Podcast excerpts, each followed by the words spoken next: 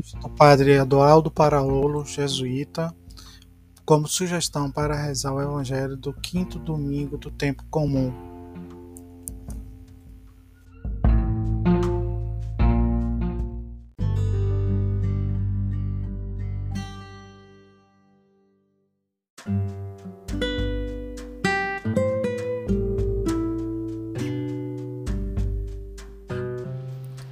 Casa, lugar da mão estendida. Ele aproximou-se, tomando pela mão, levantou-a. Continuamos no primeiro dia da atuação de Jesus em Cafarnaum, onde o evangelista Marcos procura pintar a figura de Jesus com grandes linhas e traços firmes. Trata-se de uma forte descrição para deixar muito clara a maneira habitual que Jesus tinha de desenvolver seu ministério terapêutico. Não podemos desligar o relato deste domingo com aquele de domingo passado. Ambos formam um todo teológico progressivo que começa com Jesus na sinagoga e termina orando sozinho em um lugar deserto. Assim, ele consegue reavivar a experiência de Deus que lhe permite falar e agir com autoridade. Marcos dá um destaque especial à passagem imediata da sinagoga à casa. Jesus deu início ao movimento de vida nas casas, pois não encontrou acolhida nos espaços sagrados, nas sinagogas. Da sinagoga onde há espíritos imundos, Jesus se dirige à casa, ambiente natural do clã familiar, onde também se encontram pessoas fragilizadas por diferentes tipos de enfermidades. Jesus passa da sinagoga, lugar oficial da religião judaica, à casa, lugar onde se vive a vida cotidiana junto aos seres mais queridos. Nas casas também vai sendo gestada a nova família de Jesus, onde espaço onde não há predomínio da lei, mas um lar onde se aprende a viver de maneira nova em torno a Jesus. Jesus quer comunicar a salvação em todos, a todos os lugares onde se desenrola a vida e a todas as pessoas que têm necessidade de libertação. Com toda naturalidade, o texto de Marcos apresenta a sogra de Pedro. No começo da cena, vemos uma mulher prostrada, separada, possuída pela febre.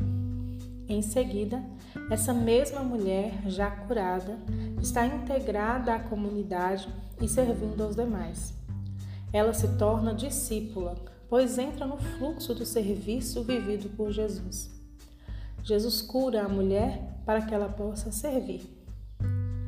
Nas primeiras comunidades cristãs, o serviço era a expressão mais clara do segmento de Jesus. Os cristãos elegeram precisamente a palavra diaconia para expressar o novo fundamento das relações humanas na comunidade. O mesmo Jesus dirá que não veio para servir, ser servido, mas para servir. No centro do texto está a chave do relato.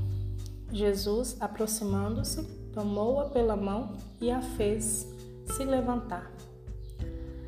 Não só entra na casa, mas no quarto interior, onde encontra-se uma mulher prostrada.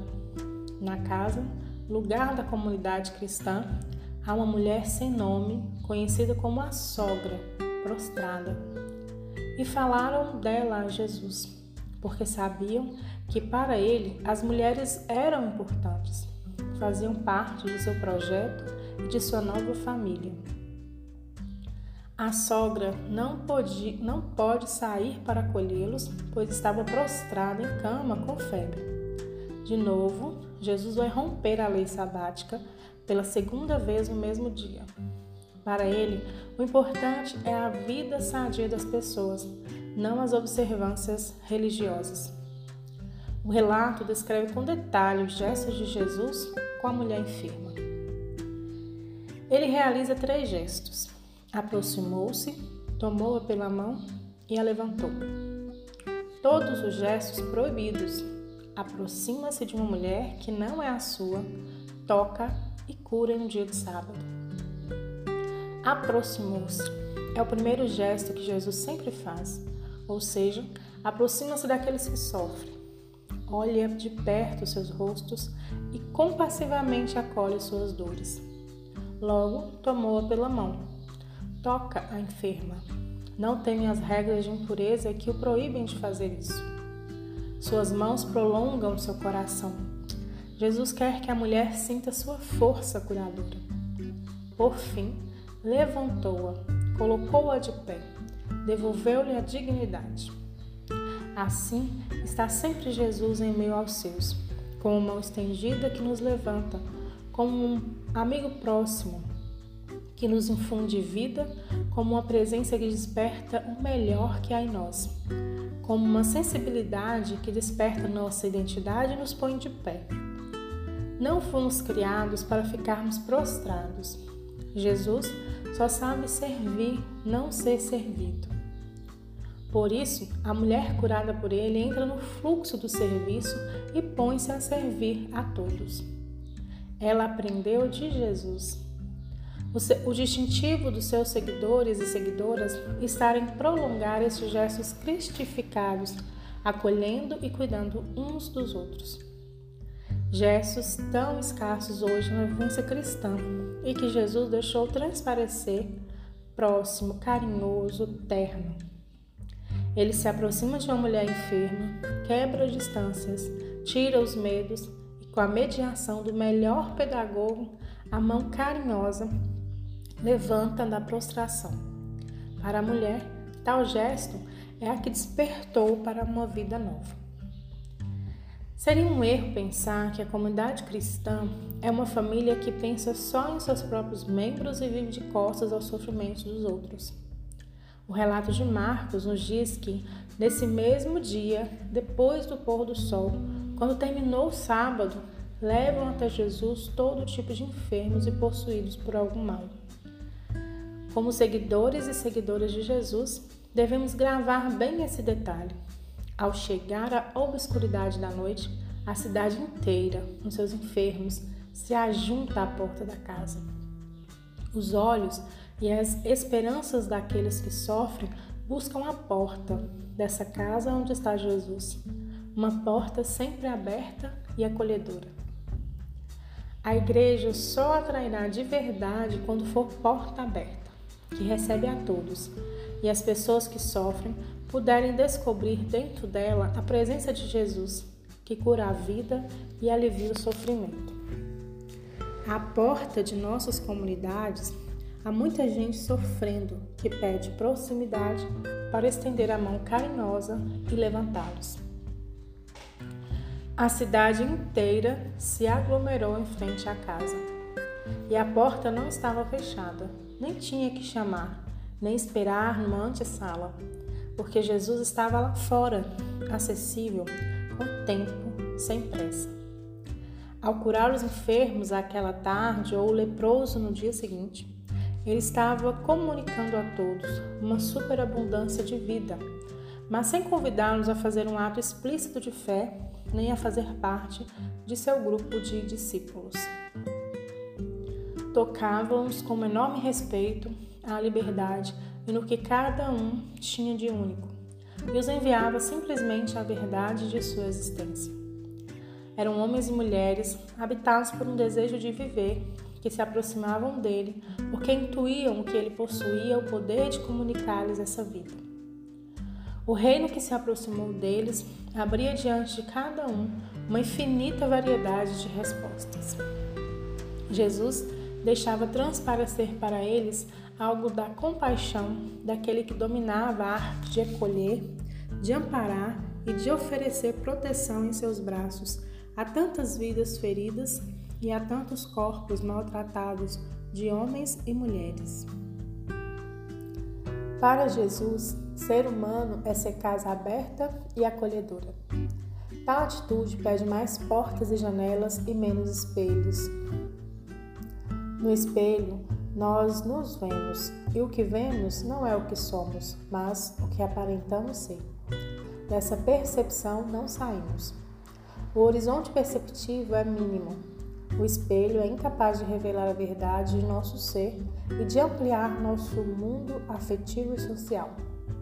As portas e janelas, pelo contrário, ampliam nosso horizonte. Através delas, renova-se o ar denso e irrespirável do interior da casa que geramos fechados em nós mesmos. As portas e janelas nos situam em comunhão com a natureza e com a sociedade, sem a qual não existe relação humana. Elas servem para apontar aos outros, apontar aos outros que eles fazem parte de nossa vida e que, abertas indicam que podem entrar em nossas vidas. Como seguidores e seguidoras de Jesus, habitando em casas construídas sobre a rocha do Evangelho, deveríamos nos preocupar mais com as portas e janelas e menos com os ornamentos dos espaços internos. Outros rostos é preciso descobrir e, de maneira especial, rostos feridos, machucados e necessitados de abraço Contemple essa mão estendida de Jesus. Esse é o primeiro gesto silencioso no Evangelho de Marcos, e nele se evoca um esboço tudo o que ele vive, tudo o que ele veio a ser para a humanidade decaída. Uma mão estendida que nos agarra para nos atirar de toda prostração, para nos livrar de nossas febres, para nos conduzir rumo ao serviço de seus irmãos menores. Entre no âmbito dessa força. Deixe-se levantar por essa mão. Agradeça a força e a libertação que lhe chegam por meio dela. Pergunte-se pelo potencial que há em suas mãos. Como flui? Rumo a quem? Retém ou entrega? Derruba ou levanta?